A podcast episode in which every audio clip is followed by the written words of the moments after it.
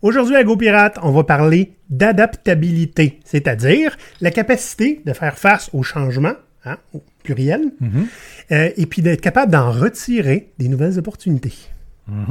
Bref, quand on est adaptable, une période de chaos est pas aussi impressionnante, puis on a tendance à s'en sortir plus fort. On va regarder un copier Canada. GoPirate Canada? C'est qui ça? C'est Maurice, puis papa. Maurice et Olivier sont deux pirates barbus qui, pas mal volontairement, se tiennent dans des zones de chaos d'abord pour garder leur liberté, mais spécialement pour tirer profit de toutes les opportunités qu'engendre l'incertitude et le changement. Si c'est bon pour nous, ça peut être bon pour tout le monde. Voici un petit exposé sur l'adaptabilité. Là, euh, Maurice, on, on est supposément en fin de pandémie. Fait que il y a personne qui va être surpris si on dit que des fois, les choses ont tendance à changer. Parce qu'on vient de passer à travers deux ans d'incertitude, ess- essentiellement. Moi, je te trouve tellement positif parce que en disant ça, tu ignores le fait qu'on est au début d'une d'un effondrement écologique, Ben, je sais, puis économique en- aussi. Là. économique. Oh, oui, donc. qu'on est en pleine euh, euh, transformation sociale un peu partout dans le monde. Mais c'est ça que je te dis. Il n'y a personne qui va être surpris si on dit que les choses ont tendance à changer. Non. J'ai pas dit que j'étais positif. J'ai dit que ça se peut que la pandémie achève. Ça se peut. On est en plein dedans. Ouais. On- C'est un bordel partout. Puis c'est pas prêt de s'améliorer. Non. Puis, euh, en termes, il y a beaucoup de choses qui se trament aussi hein, politiquement. Ouais. Dans le milieu du travail, hein, que lui, il n'a pas eu le choix de s'adapter. Mm. Puis, pas fini euh, encore. C'est ça. Les dynamiques sociales sont, ben, ils ont tout le temps été instables un petit peu. Hein. Ça, ça va gauche-droite, gauche-droite. Il n'y a rien qui est stable, en fait. Ça, c'est l'adaptabilité. La première étape, c'est d'accepter que ça le sera pas. C'est ça, parce qu'en tant qu'être humain, on est absolument excellent à se mentir à nous-mêmes. hein. Ouais, ouais. C'est un des grandes forces qu'on a, mais aussi un de nos plus grands défauts, ce qui fait qu'on va accepter trop longtemps certaines situations, qui fait que quand le danger arrive pour vrai, quand le problème arrive pour vrai, on n'est pas prêt. On est pris les culottes à terre. Exact. Très, très souvent. C'est puis euh, on remarque là, en ce moment, il y a des choses qui commencent à manquer, mais dont- duquel on n'a jamais manqué. Hmm. J'ai lu ce matin qu'il y a des municipalités qui commencent à manquer d'eau au Québec, dans les banlieues. Au Québec, Au manquer d'eau. manquer d'eau. OK? Il y a euh, cette semaine, j'ai vu une nouvelle des compagnies d'assurance qui quittent, ferment les bureaux de la Floride parce qu'il n'y a plus rien qui est assurable parce qu'il fait trop chaud. Trop chaud, feu trop, trop d'ouragans, Ah trop, ouais. trop tout. Qu'est-ce que tu fais quand il n'y a plus de compagnie d'assurance dans ta province, dans ton État? Oui, parce Ok. que faut pas oublier, euh, c'est une condition pour avoir votre prêt hypothécaire, Ah. c'est d'être assuré. C'est ça. Fait que ça, c'était des choses qu'on a pris pour acquis, Mm. qu'on était assez privilégiés pour pouvoir prendre pour acquis. Oui. Et que ça disparaît, euh, on s'adapte pas si facilement. Non, pas très. Puis dites-vous que même si on décide consciemment, parce qu'il y a des gens Ouais, parmi vous qui vont dire consciemment, je préfère ignorer ça, ouais, mais ouais. Vous pouvez pas l'ignorer euh, complètement parce que votre sub- subconscient, lui, il sait. Ça Ouais. crée une dissonance cognitive, puis vous devez vous battre essentiellement comme contre votre propre cerveau. C'est pour ça que vous êtes fatigué tout le temps. Parce que vous savez que vous vivez dans un environnement qui est de plus en plus absurde, mais vous y faites pas face.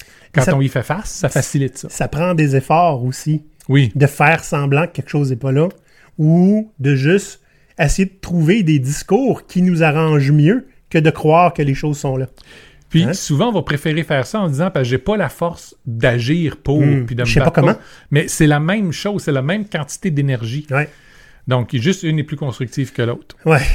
Là, euh, l'adaptabilité, Mhm. ça, c'est le deuxième épisode où on parle d'une de nos valeurs fondamentales. L'adaptabilité en est une. Ici, sur notre drapeau pirate. Ouais. Euh, ben justement, parlons-en. Les pirates, qu'est-ce qu'il y avait d'adaptable là-dedans? Ben écoute, euh, les pirates vivaient avec une incertitude qui était constante. hein. Le revenu était incertain. La marine militaire qui les pourchassait partout. Il y avait des tempêtes euh, dans les Caraïbes. Les tempêtes peuvent être soudaines puis vraiment dévastatrices, Mhm. surtout quand on est essentiellement vivant sur un petit tas de bois. Hmm? Puis euh, quand tu es un pirate, vous essayerez, vous autres, d'aller faire euh, des réparations sur votre bateau au quai. Ouais, c'est ça. Hein? Euh, ajoutez à ça qu'il vivait dans un environnement qui était violent, donc la possibilité d'être blessé ou tué était constante, même si la possibilité d'être blessé, il était quand même mieux que dans n'importe quelle autre marine où euh, il y avait des compensations s'il était blessé, plutôt que juste perdre leur job et se faire abandonner au premier port possible. Les pirates n'avaient pas le choix. OK?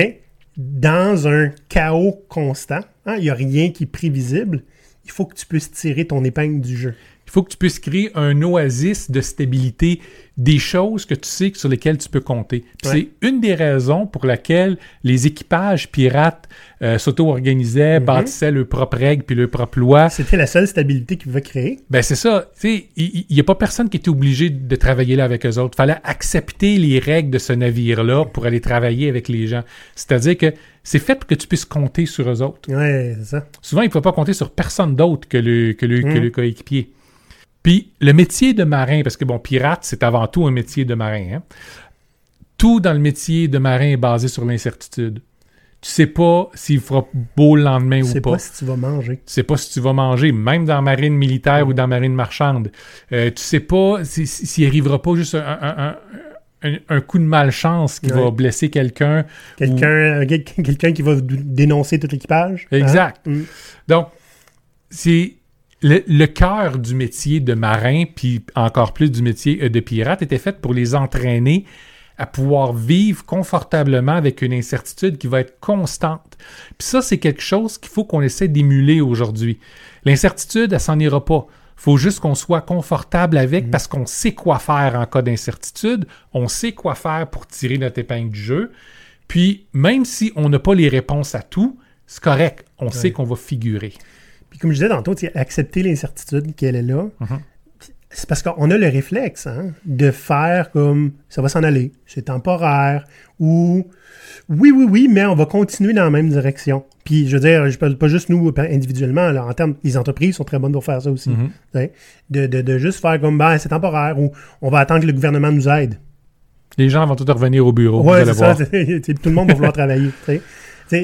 on est très, très bon pour ne pas prendre acte du fait que on ne sait pas ça. ce qui va arriver. Au mieux, On, on, fait comme on a toujours fait. au mieux, on se met et on dit on va différer l'action Ouais, plutôt que ça. dire qu'on n'agira pas. Ouais. Donc, avant de passer à la discussion, petite pub. Ah bon? Oui. À GoPirate, présentement, on est en train de revoir nos services professionnels au complet. Pourquoi? Parce que vous savez depuis longtemps qu'on cherche à aider les gens qui aident les autres pour vrai. OK? Mhm.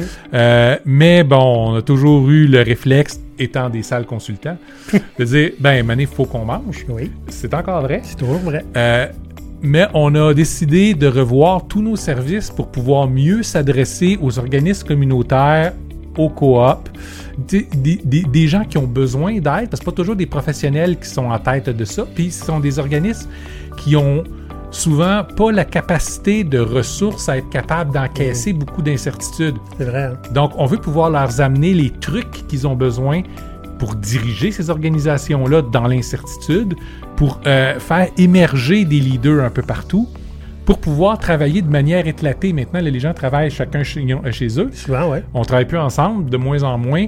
Euh, c'est des dynamiques qui sont différentes. On veut pouvoir vous amener ça. On veut pouvoir vous amener euh, comment faire des expériences pour ne pas risquer le peu ou pas de ressources que vous avez? Donc, on a revu entièrement nos services professionnels qui soient plus morcelés euh, pour vous permettre de pouvoir ben, en bénéficier. Ouais. Puis, comme le sujet aujourd'hui, c'est l'adaptabilité, Ouais. ben, l'idée, c'est aussi de faire en sorte que, en tant qu'organisme ou organisation, vous soyez en meilleure position dans l'incertitude. Donc, allez voir notre site. Euh, on a une page sur les services professionnels. Contactez-nous, des fois juste pour en parler, parce qu'il y a des choses qu'on peut faire custom pour vous aussi. Absolument. Donc, euh, on n'est pas méchant, on mord pas. Non, mais en fait, on ce que vous réussissiez. Exact. Moi, j'aimerais ça commencer la discussion en disant des choses, en faisant une grosse déclaration super puissante. là. Comme, comme on, euh, euh, tiens, on te connaît pour ça, Maurice. L'incertitude, c'est un des plus grands mots de notre époque. Puis c'est un mal uniquement parce qu'on a oublié comment y faire face, comment le gérer, comment travailler avec. Souvent, au mieux, les gens euh, ont dit écoute, j'ai, vécu un, un grand moment de stress et de chaos et euh, je- j'en suis sorti résilient. Oui, C'est souvent ça qu'on m'entend. Hein? mais c'est c'est c'est pas l'attitude qu'il faudrait avoir. Ben, c'est pas méchant. C'est pas C'est méchant. mieux qu'être détruit par la période de chaos. L'idée, Hein? c'est si on va affronter une. ça, ça revient avec l'idée du fait que le monde est à la base stable, puis il y a des périodes de chaos. Ouais. Quand en fait, c'est l'inverse. Le monde est chaotique, puis il y a des moments où on est capable de se faire croire qu'il est stable. On a cette tendance-là, nous, à croire à la stabilité du monde à cause de, de la façon dont les entreprises ont opéré pendant au-dessus de 100 ans vrai. qui sont opérés sur, un, sur l'idée que le monde est stable. Donc, on fait de la planification Ouais, prédictive. hein. On prévoit notre budget sur 3, trois ans. 5 ans. Puis, euh, euh, le travail, c'est la même façon. Tout est planifié en avance. Puis, on assume que les conditions vont être comme on l'a prévu. Mhm. Quand, en fait, on sait très bien par la, par la pratique que c'est un tas Ouais. de foutaises. En fait, on est très bon souvent pour être hyper trop positif. Là. Que les conditions vont être favorables magiquement Exact. si on travaille assez fort. La vraie vie, là, c'est qu'il y a du changement constant. C'est le chaos constant. En fait, Vika? je dirais pas le chaos, l'incertitude. Oui, Vika. hein, les situations sont euh, volatiles, incertaines, complexes et ambiguës. Donc, Puis euh, tout ça s'entremêle, hein? c'est pas un à la fois. non, c'est Qu'est-ce ça. que ça veut dire? tout- Volatile, c'est que tout change tout le temps? Ben, ça va changer rapidement et drastiquement. Ouais, c'est ça. Ouais. Puis euh, ça- sans avertir. hein. ouais. ouais. Incertain, ben, c'est qu'on on n'est pas capable de prédire l'avenir, sinon ben, on serait tous riches, surtout nous autres. hein. Euh, euh, complexe, ben, c'est que il n'y a rien qui est simple. Tout est entremêlé. Exact. Il y a beaucoup de, de- de situations qui ont beaucoup plus d'éléments que ce qu'on pense, qui ont un impact dessus. Puis ces situations-là sont toutes interconnectées. Donc, on change, tu sais, c'est l'effet papillon. On change un petit morceau Ouais. en quelque part, puis ça affecte 12 affaires qu'on n'aurait pas cru. Ou souvent, c'est la, la pelote de laine en tout entremêlé. Tu tires sur un fil, puis t'as toute l'affaire qui vient. Ouais. Puis le dernier ambigu, ben, c'est que c'est, on sait pas. on pense. C'est pas clair. C'est ça. Il nous manque des informations. Ouais. On sait certaines choses, mais il y a des choses qu'on ne sait pas. Et ce qu'on sait peut être interprétable d'une mauvaise façon, facilement.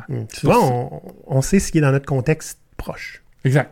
Mais toutes les variables autour, on sait même pas lesquelles on contrôle ou pas. Puis on sait dans notre contexte proche, oui, puis non, parce qu'on pense qu'on sait dans notre contexte proche. Ouais, c'est ça. Parce qu'on est habitué à avoir une certaine interprétation. Mais comme c'est Ouais. complexe aussi, ben, ce qu'on voit dans notre environnement proche, qui est toujours pareil, en fait, ce qui se passe en arrière, lui, il peut changer. Fait qu'on est entouré de choses qui sont ambiguës, juste moins ambiguës que des choses auxquelles on a moins de contact. Ouais, ouais.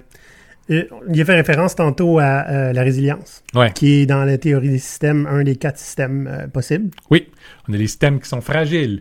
Donc, ce sont des systèmes qui sont habituellement très performants, mais très performants dans des conditions qui vont être, qui doivent être absolument stables Ouais. et inchangeantes. Regardez une chaîne de montage, par exemple. Ouais. Ça va fonctionner au doigt et à l'œil, parfait. Le Fordisme marche super bien. Tant il y a aussi longtemps qu'on construit toujours la même chose. Maintenant, tu prends tes mêmes machines organisées de la même façon, tu arrêtes de construire des camions, tu veux construire des, euh, des hélicoptères, soudainement, il n'y a plus rien qui marche. Puis euh, de la même manière, hein, il y a des organisations que c'était ça, parce qu'il y a eu des périodes de stabilité économique et Mhm. politique, les années 80-90. Ouais. hein. Puis euh, il y a bien d'entreprises qui, écoute, c'était euh, go with the flow, toi, ça augmente le kit. Mais la minute qu'il y a eu un, un- un changement de paradigme quelconque, il y a- toute l'entreprise est par terre. là. Mhm. Ben, ça arrive. Regarde l'idée de, de- de l'émergence du lean avec le just-in-time. Ouais. OK, qui est arrivé dans les années 40-50. Euh, c'est parce que les entreprises avaient tendance, même en mauvaise période, on va continuer à produire de la même façon Ouais. parce qu'on a besoin de stabilité puis de pouvoir planifier. Juste au cas. Juste au, ben, juste au cas, puis par le fait que, ben, écoute, nos planifications, nos prédictions, ils sont là. On va Ouais. assumer que c'est une période de chaos courte, mais en fait, comme ça ne l'est pas, comme ça ne le sera pas, tout est une période de transformation en continu, Ouais. ben, on se retrouve avec des surplus d'inventaire qu'on ne pourra jamais écouler.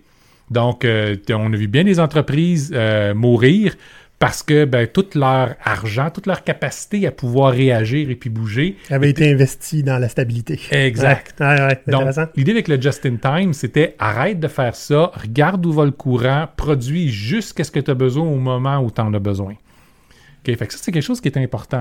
hein. Le deuxième type de système, c'est le système qui est résistant, Le tank. le tank. Le camion de poubelle. Encore une fois, ça va avec le concept que le monde est stable puis le chaos est occasionnel. Mm. Quand un tank qui est fait pour passer au travers du chaos sans changer, il va résister Ouais. aux changements qui sont là. Souvent, c'est le contraire aussi du système fragile. Lui, il est résistant, mais il n'est pas nécessairement optimisé Exact. pour. sais, Ben, un, un tank peut aller vite aujourd'hui. Oui. Euh, Vous comprenez ce que je veux dire? C'est qu'un un camion de poubelle, c'est bien beau, c'est c'est lent, ça brise pas facile parce que un tracteur, là, en Mhm. plein milieu du champ, faut pas que ça brise. Exact. Mais, mais c'est ça. C'est fait pour durer. Exact. En fait, c'est optimisé, mais pour durer. Exact. L'optimisation est, est à un Est autre ailleurs, endroit. ouais, c'est ça. Le troisième système, c'est le système qui est résilient. Ça, c'est le système qui va être capable de... Il, il- il va être affecté par une Ouais. période de chaos, mais il va être capable de se remettre. Il va se redresser tranquillement. Exact. Comme un arbre après une tempête, comme les. Un les- écosystème après un, les- incendie ça, de les, forêt. j'allais dire les, les champs ou les forêts quand que ça n'a pas été long, hein, en Australie, quand il y a eu les incendies de forêt, quelques mois après, il y avait déjà des pousses là. Puis ça moi, se remet. Puis moi, je te ramènerais même les tracteurs. Ouais. Parce que le concept, pendant longtemps, jusqu'à l'ère moderne, où maintenant les gens doivent se battre pour le droit de réparer leur tracteur, Ouais. c'est le fait d'avoir une morceau de machinerie qui va pouvoir te durer, te durer plus qu'une génération parce que tu es capable de le maintenir puis de l'entretenir toi-même. C'est quelque chose qui brise, qui va déjà être difficile parce qu'il est résistant aussi.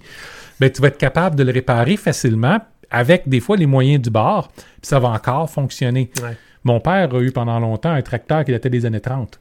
Il l'a remonté lui-même, euh, des fois en faisant machiner, puis en machinant à la main certaines ouais. des pièces. Ouais. Mais c'est, c'est- le fait est qu'il a fonctionné, puis il nous a servi euh, à une période où on en avait besoin, dans les années 80. Donc, fragile, solide, résilient, c'est les trois systèmes qu'on est habitué. Oui.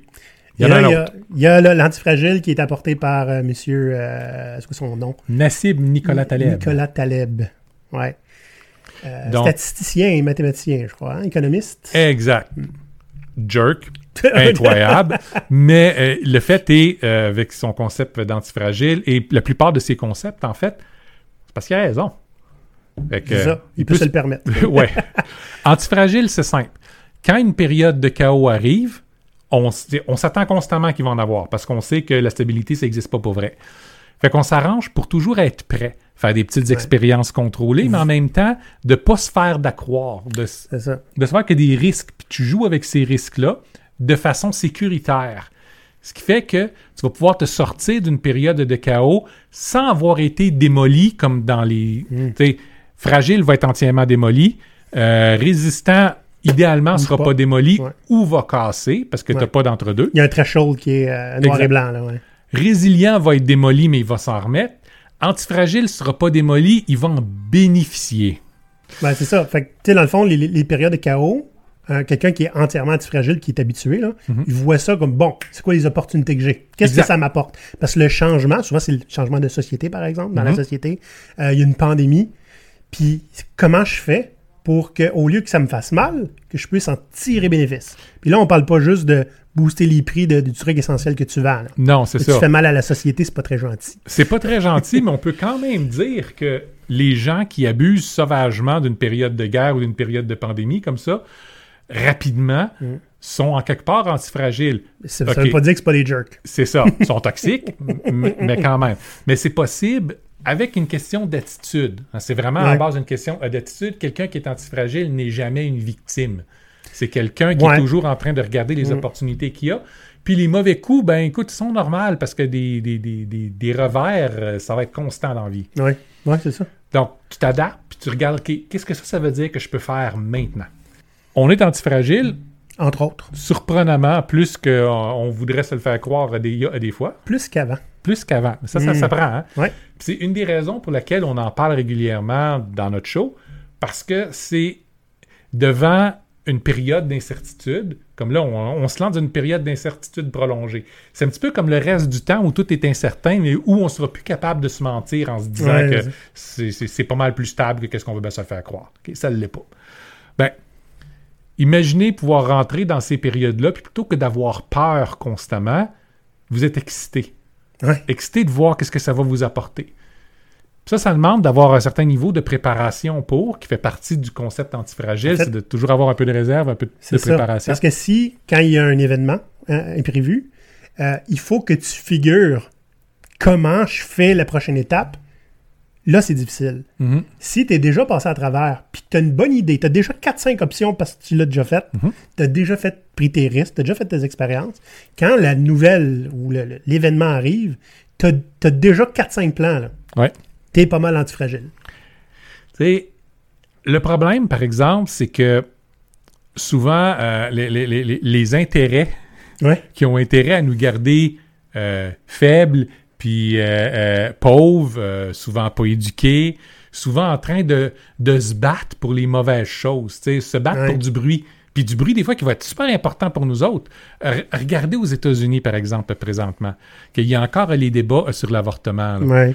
Je peux vous garantir que tous ceux qui crient pour rendre l'avortement illégal s'en foutent de l'avortement. Ah. C'est juste que c'est un, un- un débat de société puis un besoin de société qui est suffisamment grand que les gens vont se rallier puis vont bouger autour de ça.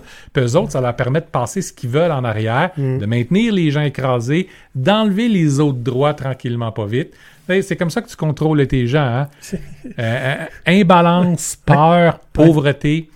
Puis c'est comme Et ça qu'on s'est remplir les poches. Manque. Manque de choix. C'est c'est pareil pour ceux qui... euh, ben, le Biden récemment a pardonné 10 000 dollars Ouais. aux, euh, aux- emprunts étudiants, Ouais. hein, presque tous les étudiants. Comment oscille? Puis comment oscille?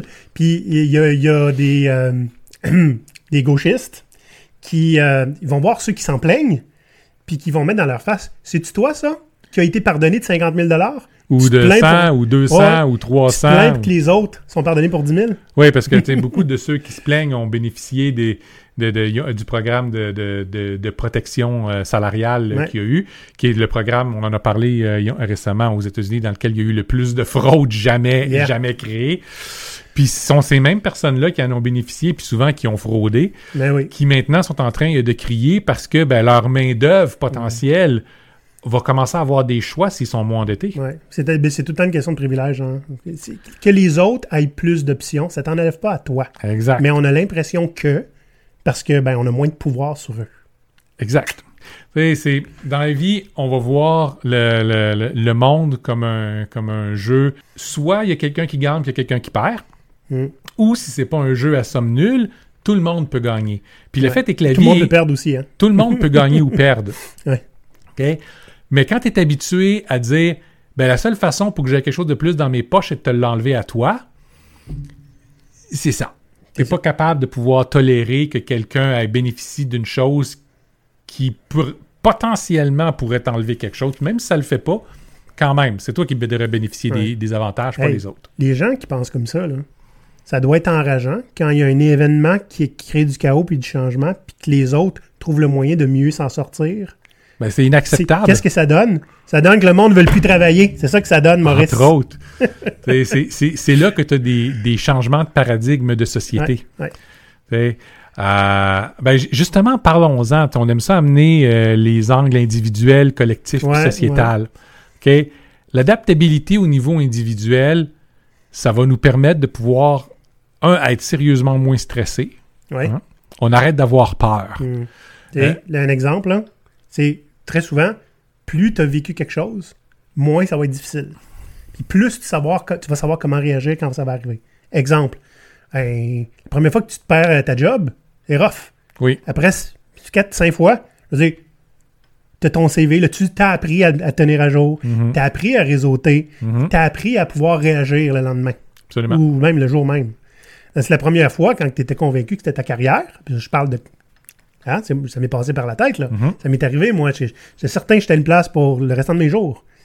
Quand je me suis fait euh, restructurer, ça avait fait mal. Mais la fois d'après, ça a fait moins mal. La fois d'après, ça a fait encore moins mal. Puis la fois d'après, c'est moi qui est parti. Bon. Les créer le chaos. C'est- Ça, ça peut être pour beaucoup de choses parce que Ouais. du point de vue euh, individuel, être adaptable veut dire avoir aussi la capacité à être capable de, de, de changer de position, changer d'orientation assez rapidement. Puis ça, cette capacité-là, il faut la bâtir. C'est Ouais. pas juste une endurance, mais des fois, c'est une question de on a-tu un peu d'économie? C'est ça. Puis Ah, Est-ce qu'on a assez de quoi tenir pour faire face à l'épreuve? Exact. Mm. Puis c'est le cas de énormément de monde qu'on vit euh, chèque de paye à chèque de paye. Ouais. On est maintenu comme ça pour ne pas avoir d'option. Ouais. Fait que tu peux pas décider, ben je change tout d'un coup. Mm. C'est là qu'on va recommencer à regarder au niveau collectif. C'est là qu'on va commencer à voir les filets sociaux qui peuvent être tissés Ouais. autour de nous. Tu sais, là, ce que beaucoup essayent d'enlever, là. Mhm. Mhm. On en a plus besoin que jamais. BS, pas besoin de ça. Hein, chômage. pff, voyons donc. Ils ont rien qu'à travailler. Le premier filet familial, c'est la famille puis les amis. Ouais. On, s- on- on est dans une société qui est très, très individualiste. Puis à cause de ça, ben, on n'a plus les mêmes dynamiques d'amitié avec Ouais. les autres puis, ou dynamiques avec nos familles. On disait que ça prend un village pour élever un enfant. Aujourd'hui, il y en a qui. Les parents sont loin, ils sont pas là, ils sont plus là. Exact. Euh, tu te ramasses pas mal tout seul. Oui, puis c'est justement les parents directs qui vont en écoper parce que les deux travaillent. Ouais, puis là, faut que imagine les- fasses que- Les familles monoparentales, Ah, c'est des saints. c'est parce qu'ils n'ont pas le choix. Ils n'ont pas le choix. Dire, même vous autres, vous avez un enfant en bas âge, les deux travaillent, Mhm. puis euh, ben Les parents sont pas loin. c'est un bon avantage. tu sais, à aucun moment tu devrais devoir considérer tes propres enfants comme un fardeau. Oui. Parce que tu n'as pas le choix, il faut que tu fasses autre chose. Puis tu n'as pas le choix, il est là, il est dans tes pattes. Puis durant la pandémie, on l'a tout vécu.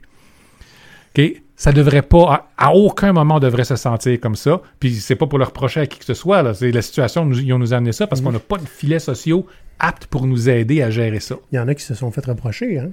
Ouais. En Comment ça, là? T'es avec... Là, tu sais, ça a changé... la pandémie a changé les choses. Là, maintenant, on... je pense que collectivement, on est plus habitué à avoir des travailleurs s'occuper de leurs enfants. Oui. Je pense que la pandémie a créé ça. Je ne sais pas s'il y a eu des, euh, des entreprises qui, sais, pendant que les gens travaillaient de chez eux, qui ont fait comme, ben là, tu t'occupes encore de ton enfant? là? Je dis, il est là, il peut pas aller à l'école. Ben, on en a Hein? entendu parler. Il y en a une Sur- surtout au début. Ouais, surtout au début, ouais.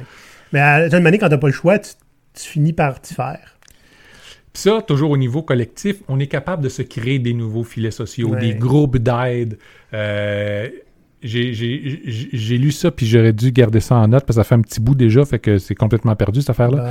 Mais c'est un, un- un- un groupe, ah, en fait, c'était avant euh, la, ont- la pandémie, un groupe qui était euh, de gens qui se connaissaient bien, puis qui étaient dans, des, dans des situations un peu moins stables, Mhm.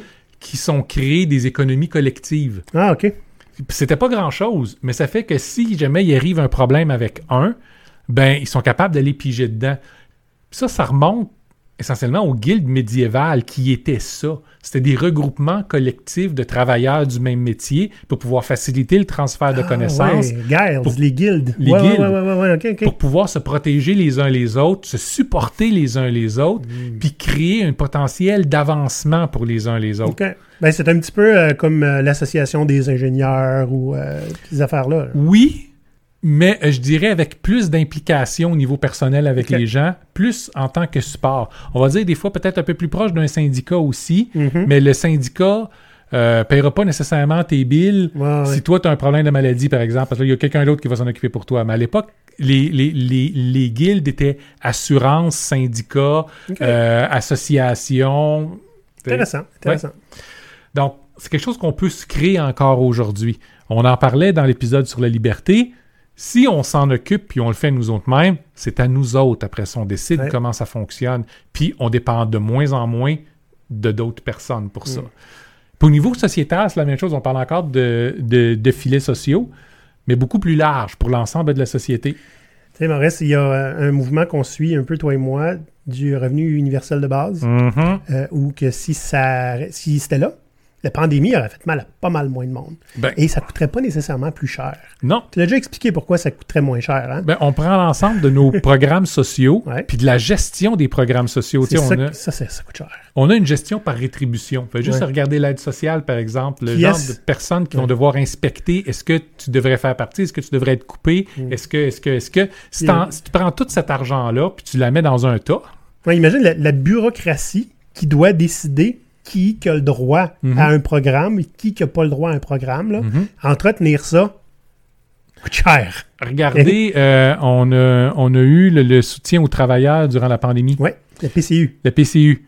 Bon, ben, le PCU a coûté une fortune juste pour déterminer par après, parce que l'idée était on la donne à tout le monde, puis après ça, on fera le ménage. Oui.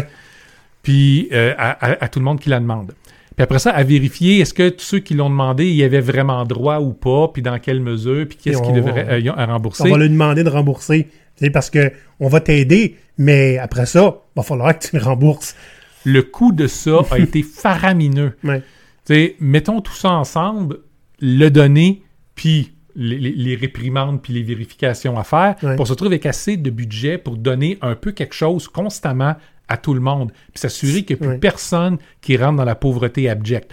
On sans, parle sans que ça coûte plus cher. là. C'est Sans que ça coûte plus cher. Parce que ceux qui sont contre, c'est que c'est encore nous autres qui va payer ça. Tu le payes déjà. Mhm.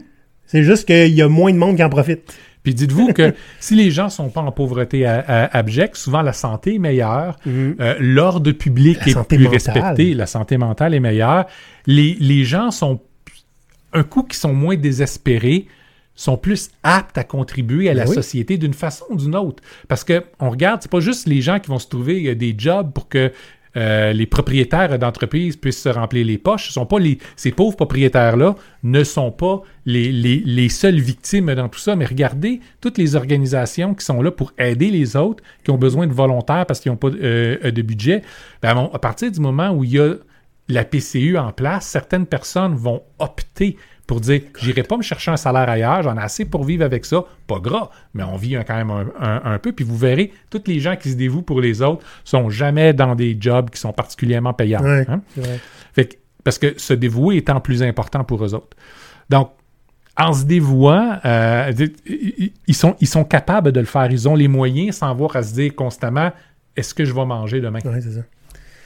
Là, on parlait justement tu sais, de, de, de, de contribuer, d'aider les organismes qui, qui sont là pour aider les autres. Ben, parlons-en. OK? Là, le, le moment où on parle dans l'épisode, Ouais. c'est un moment qu'on aimerait euh, investir Mhm. pour vous parler d'organismes collectifs, OBNL, euh, whatnot, hein, des Ouais, regroupements, des, des trucs qui ont été créés par la communauté. Donc, on parle essentiellement juste pas d'entreprises privées. Mhm. OK? Des groupes qui ont besoin d'exposition, qui ont besoin qu'on les connaisse, qui ont besoin de contribution. On voudrait réserver ce moment-là pour parler de vous autres. Donc, si vous existez, que vous faites du bien à la société, venez nous voir. Ça va faire plaisir de parler de votre projet, de votre vision, de ce que vous faites pour, euh, ben, pour donner un coup de main. Puis on s'entend, Ouais. on n'en a pas aujourd'hui, pas parce que c'est difficile à, à trouver, mais parce que on vient d'enregistrer cet épisode-là cinq minutes après celui de la semaine dernière. ça, Donc, euh, on n'a pas plus avancé de ce côté-là. Voilà. Maintenant, qu'est-ce qu'on peut faire? Pour augmenter l'adaptabilité des gens, des collectivités, des sociétés? On peut combattre l'incertitude en trouvant dans notre environnement qu'est-ce qui est stable, qu'est-ce qui changera pas. Votre mariage, il va bien, là? Il est probablement stable. Ouais. C'est quelque chose sur lequel vous pouvez compter. Vous, avez, vous êtes en santé. Exact. Ouais, mais encore là, ça, ça peut changer Ben, assez vite. non, mais tu On l'a vu au printemps. Oui, c'est ça. Mais tu, tu travailles pour le garder, c'est stable. Ouais, Si tu arrêtes de travailler pour te garder en santé, c'est plus risqué. c'est vrai. Mais si tu sais quoi faire, ça devrait être correct. Exact. Euh, votre maison est payée. C'est un souci de moins. oui. Oui. Je me rappelle, hein, quand mes parents nous ont sortis au restaurant parce que la maison était finie de payer, je dirais que la stabilité en a augmenté d'un coup. ben oui. Tout a bien été par la suite, effectivement. Mais là, c'est pas juste de regarder qu'est-ce qui est stable, c'est qu'une fois que ça l'est, tu peux, à la limite, faire du cruise control, hein, du pilote automatique là-dessus. Ah, c'est pas une bonne idée. C'est un peu. Mais de te concentrer sur comment euh, profiter de ce qui ne l'est pas. C'est ça. Si on a identifié ce qui est stable, on est capable d'identifier ce qui ne l'est pas. C'est ça. Puis après ça, regarder dedans comment on est préparé à ça, Mhm. puis comment on pourrait profiter des opportunités qui pourraient émerger. Parce qu'on sait qu'il y a une partie de ce qui nous entoure qui n'est plus un souci constant qu'on a à réfléchir. exact. On peut se fier C'est ça que je voulais dire par cruise control. Ouais, hein? je sais, Il faut quand même que tu t'en occupes. Ouais. Il faut que tu la gardes, il faut que tu la maintiennes, la stabilité. Mais c'est juste, ça va demander beaucoup moins d'efforts que de gérer l'instabilité. Exact. Ouais. Le deuxième truc, on vous rabâche encore la tête avec ça. là. En cas de doute, faites des petites expériences contrôlées. Là, on va décrire encore une autre fois qu'est-ce que c'est une petite expérience contrôlée, mais on s'étendra pas trop là-dessus parce qu'on le répète tout le temps. Mhm. Vas-y. Ben, écoute, c'est assez simple. Vous, euh, au lieu d'attendre que quelque chose arrive, hein, puis de le subir, Mhm. Faites quelque chose dans ce sens-là. Quelque chose qui est nouveau, chaotique. Hein? Faites une expérience où vous contrôlez les paramètres. Dans la majorité du possible. Hein? Et- Tu sais, par exemple, j'ai- jamais investi. Ben, je vais essayer d'investir. OK? Pas beaucoup d'argent pour pas que ça fasse, un- ça explose. Mhm. Je vais voir comment ça réagit, puis je vais décider si je continue ou si je change ma formule. C'est une petite expérience. Exact. C'est rien de risqué, là. Le point le plus important qu'une petite expérience contrôlée, c'est que le, son, son coût, que ce soit en argent, que ce soit en quoi que ce soit d'autre, les risques qui vont venir avec, Ouais. soient en deçà de votre seuil de tolérance. C'est-à-dire que même si ça fonctionne absolument pas, OK, vous vous sentirez pas nécessairement plus mal. Ça, ça vous- ne vous affectera pas trop ni- négativement. Puis l'autre point intéressant, c'est que les bénéfices que vous avez tirer de votre expérience contrôlée, donc vous devez la construire en conséquence, devraient être ouverts. C'est-à-dire, il n'y a pas de, de- de maximum limite à ce que vous pouvez en tirer. Créer des nouvelles opportunités, c'est bon. Euh, infinité d'argent, c'est bon. Euh, Mais li- li- l'idée, c'est que si on fait une petite expérience contrôlée juste pour avoir oui, non comme réponse, c'est un trop gros risque. Ça vaut pas la peine. Ouais. Essayez de les trouver. OK, où est-ce que ça peut m'amener après? C'est ça qu'on a besoin Ouais, de c'est voir. ça. En fait, on peut voir. Tu fais une expérience pour voir si ton expérience peut devenir un tremplin. Exact. Donc, on contrôle les risques, puis on s'assure qu'ils ne deviennent jamais trop grands, puis on s'assure que les chances de, de, de, de, de résultats positifs soient aussi grands que possible. C'est ça. Troisième truc, puis ceux qui ont lu notre livre l'ont lu, Mhm. hein? Développer vos compétences transversales pour multiplier vos options. Ça, ça veut dire que il y en a parmi nous qui sont très bons à faire une chose. Oui. Puis dans le travail, ah, des fois, on est euh, exposé à du travail connexe. Là, je parle pas euh, tout travail connexe dans, le, hein, dans la job. Mais tu sais, par exemple, tu, euh, tu travailles en, cuisine, ben euh, ça se peut que tu vas apprendre un paquet de choses sur euh, ben, comment conserver les aliments, comment, comment les faire, faire des confitures, tu sais, whatever. L'idée étant, il y a un, un sujet dans lequel tu es très bon, explore ce qui est autour. Puis, toujours dans l'exemple de cuisine, tu as aussi l'opportunité de pouvoir apprendre comment se gère une cuisine, Comment ça gère un restaurant? côté administration, Ah côté leadership. Donc, tu sais, c'est. Il y a dans tout ce qu'on fait des opportunités pour apprendre des choses qu'on ne connaît pas, mais qui sont rattachées, mais qui vont aussi pouvoir être utilisées dans d'autres contextes. C'est ça des compétences transversales. Ce sont des compétences qui vous permettent de changer de contexte sans nécessairement complètement changer vos, vos compétences. C'est pas pire truc. Nous, on fait ça. Hein? Oui, ce qui veut dire que ça vous donne plus d'options. Si jamais votre contexte actuel est plus bon, vous avez l'opportunité de pouvoir changer sans trop de douleur. Peut-être que les, o- que les opportunités que vous allez voir émerger vont être justement dans d'autres contextes. Vous allez pouvoir aller les saisir beaucoup plus facilement. Et c'est quoi le risque de se camper sur notre position? Ben, c'est moi qui vais le dire cette fois-ci, Maurice. Uh-huh. Il existe toujours aujourd'hui le meilleur réparateur de vidéos VHS au monde, qui est peut-être à la retraite, peut-être euh, en banqueroute, on ne sait jamais. hein? on lui dit, on lui souhaite le bonjour. c'est des pas pires trucs, ça. Mais en fait, ça, ça c'est un exemple pur de, de non-antifragilité. Exact. Le gars qui, moi, j'ai une job, puis je vais la faire jusqu'au bout, mais euh, c'est parce que là, tout d'un coup, ta job, elle devient euh, obsolète. Mhm. Qu'est-ce que tu fais? Tu peux probablement réparer d'autres choses, là, mais Donc, ne soyez jamais euh, spécialiste de faire les punch cards pour mettre dans les ordinateurs. c'est ça. Donc, c'est pas mal le tour du sujet pour aujourd'hui. Ouais, t'essayes. Ben, en fait, oui, puis on est content parce que je pense que ça va être plus court que qu'est-ce qu'on a fait la dernière fois, ce qui Mhm. était un peu le but. Ouais. Écoutez, euh, vous, c'est quoi vos compétences transversales? Comment vous les développez? Mhm. Intéressé de voir ça. Et comment est-ce que vous vous êtes adapté à la pandémie? Est-ce que ça vous a fait mal?